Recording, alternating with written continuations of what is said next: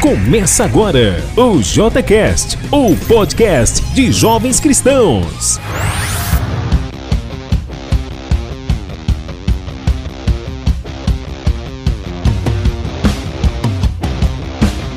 Fala galera, estamos começando mais um JCast, hoje com a participação especial do nosso brother Caio Fukumori. Uma salva de palmas pro Caio. Valeu demais, meu parceiro, por contribuir aí com a sua história. Aí, Caio, você tem 30 segundos para falar quem é o Caio Fukumori. Bom, boa noite, gente. Obrigado aí pelo convite. A gente está aqui hoje conversando. Bom, eu sou o Caio, tenho 29 anos, estudo administração aqui na USP de Ribeirão Preto. Sou muito curioso, adoro aprender coisas novas aí no, no YouTube da vida. Uh, gosto de editar vídeos, fazer artes e, como eu falei no começo, planilha do Excel, porque eu gosto muito de organizar as coisas. Muito bom, muito bom, muito bom. É isso aí, pessoal. Como todos sabemos, nós vamos começar aqui com o nosso quadro Jesus Saves. O Caio está preparado aí para a primeira pergunta? Preparado. Conta para a gente aí como era a sua vida antes de viver os ensinamentos de Cristo. Bom, esqueci de falar no começo, mas eu tenho aí 11 anos de discípulo, então faz um tempinho já aí, então é difícil lembrar. Mas com certeza, assim, é. Mas eu, eu lembro muito que era uma, uma pessoa muito tímida, né? Acho que até uma, uma característica, ainda que de certa forma eu carrego um pouco, mas eu era muito reservado, né? Não falava muito pouco. Minha mãe, até quando eu era pequena, eu lembro que queria me levar no psicólogo, porque ela achava estranho não falar, né? O médico ficou preocupado também, achou que minhas cordas vocais iam de alguma forma ali, é, não sei, inflamar ou, sei lá, por desuso, né? Digamos assim, porque eu realmente era muito quieto. Uh, eu, ao mesmo tempo, era muito certinho, assim, né, na, na, escola, sempre tirava nota boa e tal. Mas eu acho que minha vida era era um certo, tinha um certo vazio de significado, né? Uh, embora eu tirava boas notas na escola, né? Não tinha grandes problemas assim. Mas eu, eu sentia que faltava algo a mais, né? Algo com mais profundidade na minha vida, algo além dessa vida, né? De certa forma, eu sempre acreditei que existia algo, só não sabia direito como chamar isso, né? De Deus ou depois de Cristo, né? Uh, tinha alguns problemas, na verdade, com meu pai, especificamente, no meu relacionamento com ele.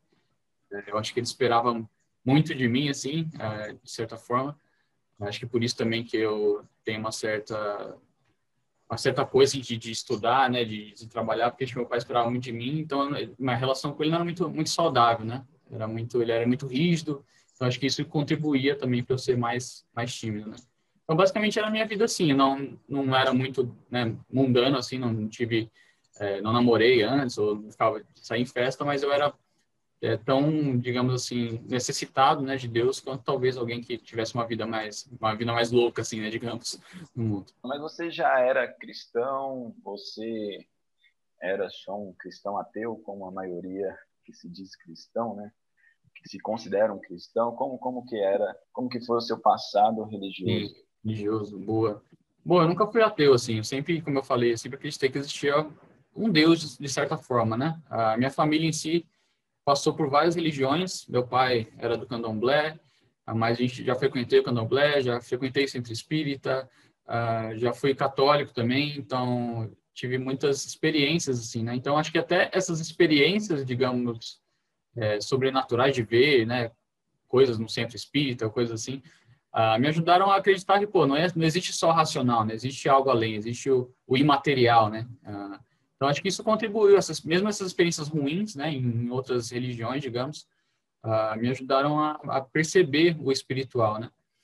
Só que aí eu, eu, comecei a conhecer a Cristo através de uma igreja que minha mãe, minha mãe frequentava na época, e lá eu comecei a ouvir a, a respeito da Bíblia, né, a respeito da palavra, foi meu primeiro contato com a Bíblia. Eu já tinha pegado a Bíblia, tinha, tive Bíblia quando era mais novo, né, aquela Bíblia da criança e tal. Mas foi nessa igreja específica que eu comecei a conhecer mais a Cristo profundamente, né? Então, depois de passar por uma salada de frutos assim, eu conheci uma, uma igreja, né, evangélica na época, e foi onde eu, eu tive o primeiro contato ali com a Bíblia e com, com Deus.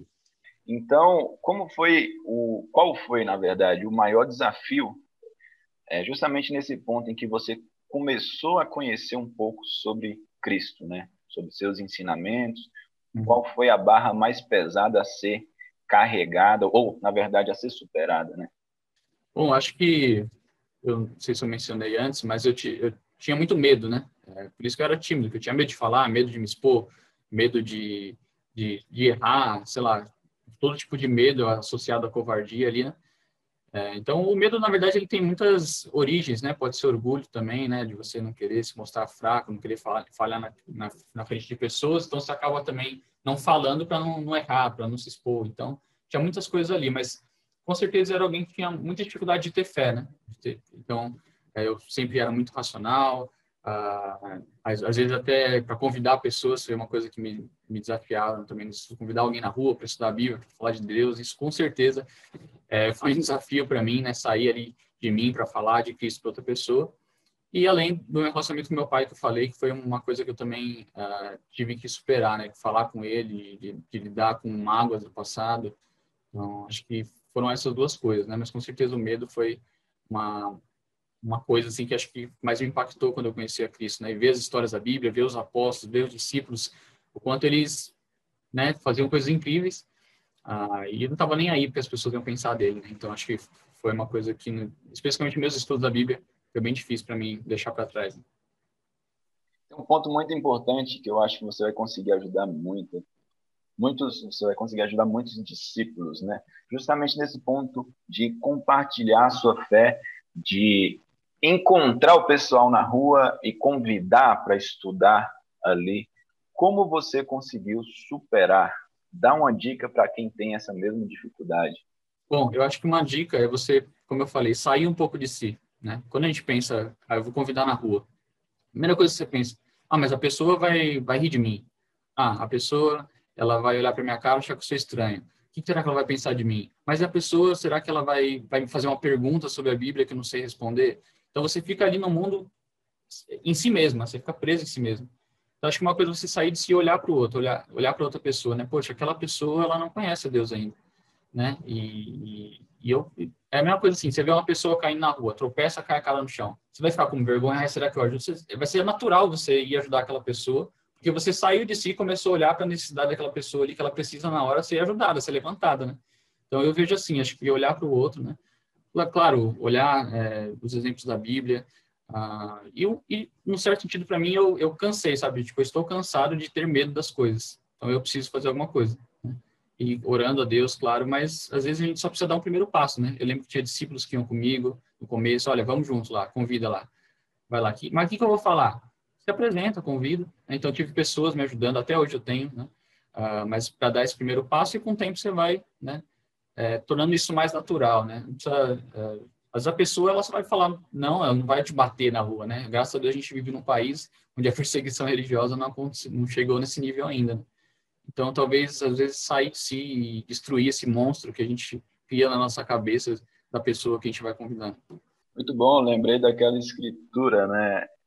Quem sabe o bem que tem que fazer não faz peca por omissão, né?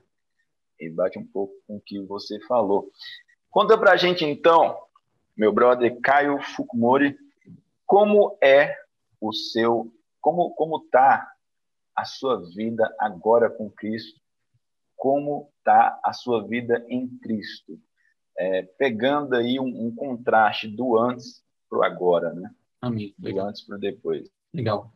Bom, acho que existem alguns espinhos na carne, né, que a gente sempre vai carregar, mas não quer dizer que a gente precisa é, ser escravo dele, né? Então, acho que eu ainda tenho meus momentos, minha personalidade ainda é naturalmente tímida ou, ou tenho meus momentos de medo, mas acho que hoje eu tenho muito mais prática em lidar com isso, digamos assim, né? Porque é isso, né? Você vai lutando contra a sua carne, o espírito vai vencendo, e aí as coisas acabam tornando mais fáceis, né? Não que elas não, não voltem. Mas minha vida hoje, bom, eu estou aqui em Ribeirão, há alguns anos atrás eu tomei a decisão de largar meu emprego lá em São Paulo, de largar a faculdade, né? Eu era funcionário público, para vir com uma missão aqui em Ribeirão Preto, começar uma igreja.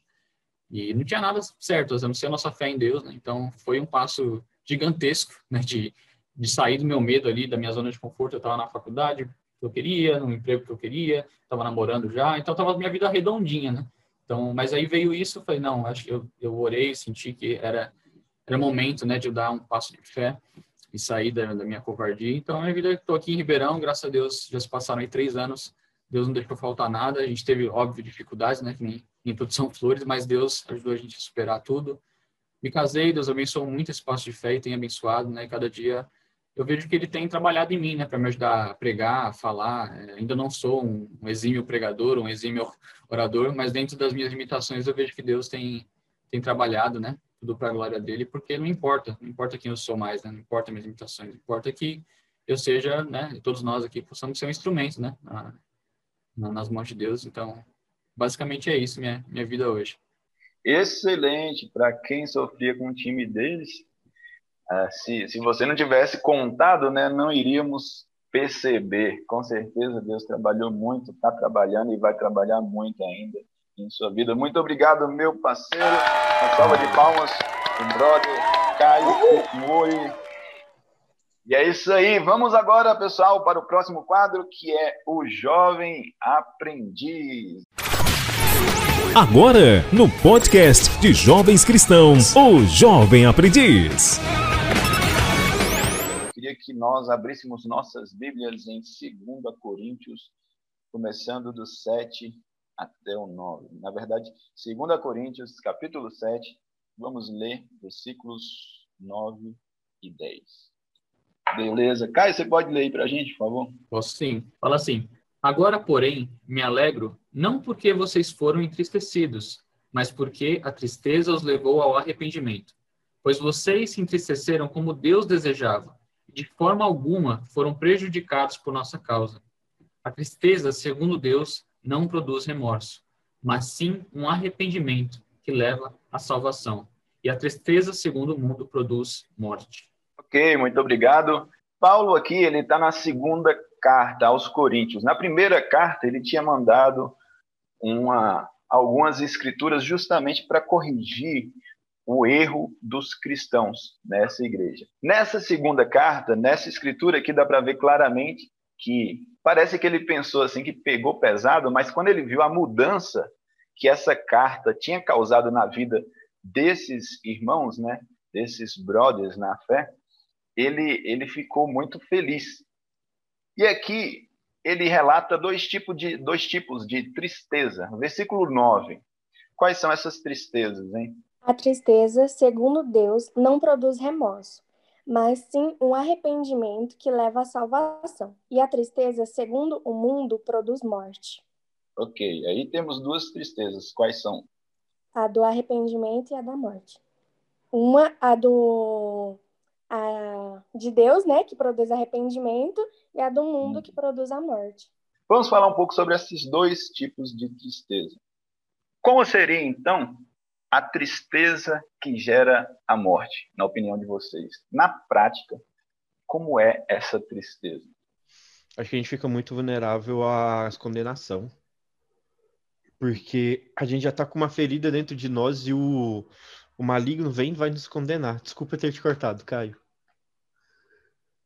E, e por causa de como a gente fica muito vulnerável, o, aí o diabo vê que você está triste, aquilo está te fazendo mal, ele acaba te condenando e a gente, por ter aquela ferida, a gente esquece de olhar para a cruz. Porque olhamos para nós, olhamos para nossa ferida, começamos a olhar para aquilo que o diabo está falando, a gente dá razão e isso vai começando a gerar morte.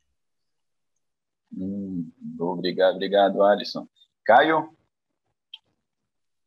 Eu acho que é a ausência do arrependimento, né, que nos leva à morte como pode ser que aquele que a gente chama de remorso, né? Aquela tristeza, uhum. a pessoa pode até chorar, mas ela não muda de vida, né? não muda de direção. Porque a partir do momento que ela se arrepender de verdade, ela sabe que Deus vai perdoar, que Deus vai restaurar isso, né? Mas como ela não tem um arrependimento, fica só com a tristeza, aí é, é morte na certa, né? Muito bom ponto. Como você já começou a falar, vamos falar então da tristeza que vem de Deus, que é o verdadeiro arrependimento. É um arrependimento ali genuíno, como seria. Dê, dê, continuidade, então, Caio. Você já começou a falar desse tipo de arrependimento, mas fale mais um pouquinho aí. E se os outros, se os outros integrantes aqui, se os outros participantes quiserem dar também exemplos práticos de alguns momentos em que você se arrependeu e que isso realmente te edificou, seria bem válido aqui para a nossa edição. Vai lá. Então você quer, você, você quer que eu comente agora sobre a tristeza segundo é, Deus, é isso? É isso. Tá. então, por outro lado, a tristeza segundo Deus, ela é caracterizada pelo arrependimento, né? Quando você fica triste porque talvez ali o seu pecado está ferindo a Deus, seu pecado está talvez até ferindo outras pessoas, ou está te afastando de se relacionar com Deus, e isso te impulsiona, né? Isso te muda a fazer diferente, né? Você não fazer mais aquilo, pelo menos uh, buscar ajuda e mudar a sua direção, né? Uh, acho que até o, o, exemplo que eu falei, né, do, da questão do medo, da covardia, né? A Bíblia fala que covardia é um pecado. Então, você não que você não vai sentir o medo mais, né? Mas você não vai deixar que esse medo, que um sentimento, te conduza às suas ações, né? Então essa é a tristeza, segundo Deus, que você vai talvez ficar triste, talvez você vai querer ser diferente, você vai ter ações, né? Que condizam com aquilo que você está dizendo, que você está sentindo, para não ficar uma coisa só da boca para fora. Né? O remorso ele leva para a pessoa ficar em si mesmada, né? Ela fica ali remoendo aquela situação e dando voltas, né? Ela não sai daquela, daquela, daquele sentimento, né? É, ela não dá espaço para Deus, na verdade, tomar o lugar daquele erro, né? Do pecado que ela teve. Então, é, ela não toma a cruz, né? Quando eu, na verdade, corro para Deus, eu abro, eu tiro aquilo que estava é, me separando dele e abro espaço para ele realmente agir, né? Então, o remorso ele fica ali é, voltado para o sentimento e não gera a morte daquilo que era necessário para que você se arrependa de fato do pecado, né? É, por exemplo, um tempo atrás estava lutando com uma situação e eu poderia escolher continuar naquela situação, naquele pecado que que foi exposto, a Bia sabe, a gente estava conversando a respeito disso no nosso discipulado, e eu poderia escolher continuar nisso, e não, eu não vou dar esse passo, né? Mas o arrependimento verdadeiro, ele, ele precisa gerar mudança, né? Ele, ele gera mudança, não tem como. Porque você corre para Deus e isso gera mudança na sua vida, você dá esse passo, né? Agora, o remorso, você fica ali lutando contra aquilo e não desenvolve. Eu tenho um exemplo que aconteceu que era tipo assim, eu deixava tudo que tinha a ver com Deus para depois, sendo que quando eu decidi me batizar era colocar Deus acima de tudo. Então eu deixava para depois. Ah, é, eu preciso orar agora. Não, depois. Primeiro eu vou conversar aqui com as minhas amigas. Então eu tava fazendo muito isso e quando eu fui perceber eu já tava afastada de todo mundo da igreja. E aí eu precisei escolher um caminho, porque eu estava fria para Deus. E quando eu resolvi me batizar, eu escolhi ser quente, nossa, ser tudo e colocar ele acima de tudo também. Então eu tive que fazer uma decisão, escolher é, de sair de cima do muro, porque ao mesmo tempo que eu estava fria, eu queria ele, e que foi quando eu me arrependi, eu realmente me arrependi de tudo que eu estava fazendo, de deixar ele para depois e colocar ele em cima da minha vida. Aí eu decidi, tive uma conversa, né, com as minhas discipuladoras, e, e aí foi quando eu decidi ser quente de novo. E é isso. Muito bom, muito bom, obrigado. Obrigado pela participação. É, vamos para a última pergunta sobre essa escritura. Na opinião de vocês, o que pode ajudar um jovem cristão a largar a banalização do pecado e se arrepender genuinamente? Olha, Vinícius, eu acho que o jovem, ele precisa, assim, não só o jovem, todo mundo precisa entender o porquê que ele vai fazer aquilo, né? E necessariamente, talvez os benefícios, né, que aquilo traz para ele. Acho que é natural do ser humano. Então, às vezes ele não entende muito isso, né? Ah, eu tenho que, sei lá, vou parar de ficar com a menininha, mas, mas por quê? Só para ir para o céu? Tudo bem, todo mundo quer ir para o céu, né? Mas acho que ajudar esses jovens a entender que isso tem benefícios para essa vida também. Né? Lógico, todo mundo quer ir para o céu, todo mundo quer estar com Deus. Mas os princípios, o mandamento de Deus, tudo que Deus pede para nós fazermos é para o nosso próprio bem, né? Eu tenho certeza que se todo jovem, todo velho, toda pessoa seguir, uh, né, lutar contra o seu pecado, vai ter uma excelente vida, uma vida profunda, com propósito, e vai impactar outras pessoas também. Né? Eu acho muito legal quando você vê um jovem uh, né, lutando contra seus pecados, buscando para ser exemplo, falando de Deus para as pessoas, isso isso impacta, né? As pessoas veem. E no fundo, todo mundo quer isso. Todo, mesmo o jovem, que parece, né? Sei lá, ah, não quero saber disso aí. No fundo, ele quer uma vida com significado, uma vida com propósito, né?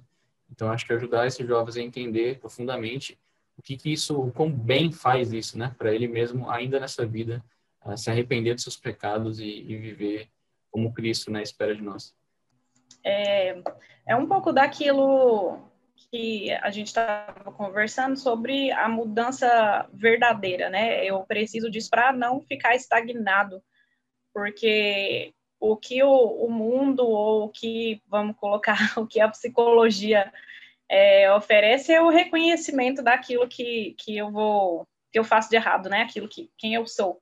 Mas a mudança verdadeira precisa dessa desse passo de fé, né? Dessa, dessa completude aí, porque a mudança só vai acontecer quando eu realmente estiver completo e eu conseguir ter é, fé que isso vai realmente acontecer na minha vida, né? Então, é sair da, da estagnação. É, mudança precisa dessa completude, precisa de fé, né? Então, não tem como.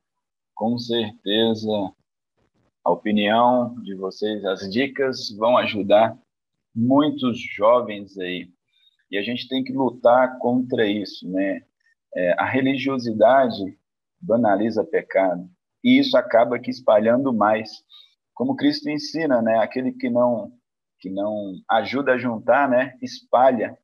E quem banaliza pecado, ah, todo mundo faz, eu vou fazer também, não tem nada não. Acaba aqui espalhando com força mesmo. E eu acredito que todos os comentários e todos os pontos que vocês tocaram vão ajudar aí. Vai ajudar, vão ajudar muitos jovens, né? Obrigado, pessoal. Valeu demais e vamos então para o próximo quadro, que é o de Psicologia Cristã, com a nossa psicóloga Thaisa Ribeiro.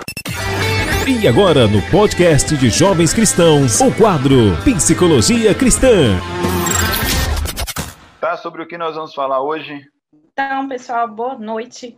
Hoje a gente vai falar um pouquinho sobre os recursos de enfrentamento. É uma algo que já é antigo na psicologia, mas hoje, é, devido à pandemia, está em alta aí o enfrentamento aos problemas e às emoções que estão muito à flor da pele. É, nós temos dois tipos de. O que são estratégias de enfrentamento, né? É, o primeiro de tudo, eu preciso delinear uh, o que a pessoa precisa no momento, né, devido a, a, a várias circunstâncias da vida. O, uma pessoa ela tem, ela é dividida em instâncias, né? Qualquer pessoa é dividida em instâncias. É, a gente coloca o biológico, a psicológico, sociológico, é, espiritual. E eu preciso primeiro delimitar em qual a, qual instância da vida dela da, ela precisa dessa estratégia de enfrentamento, né? Vamos supor alguém que perdeu um emprego. Ela precisa de uma estratégia de enfrentamento relacionada ao social aí.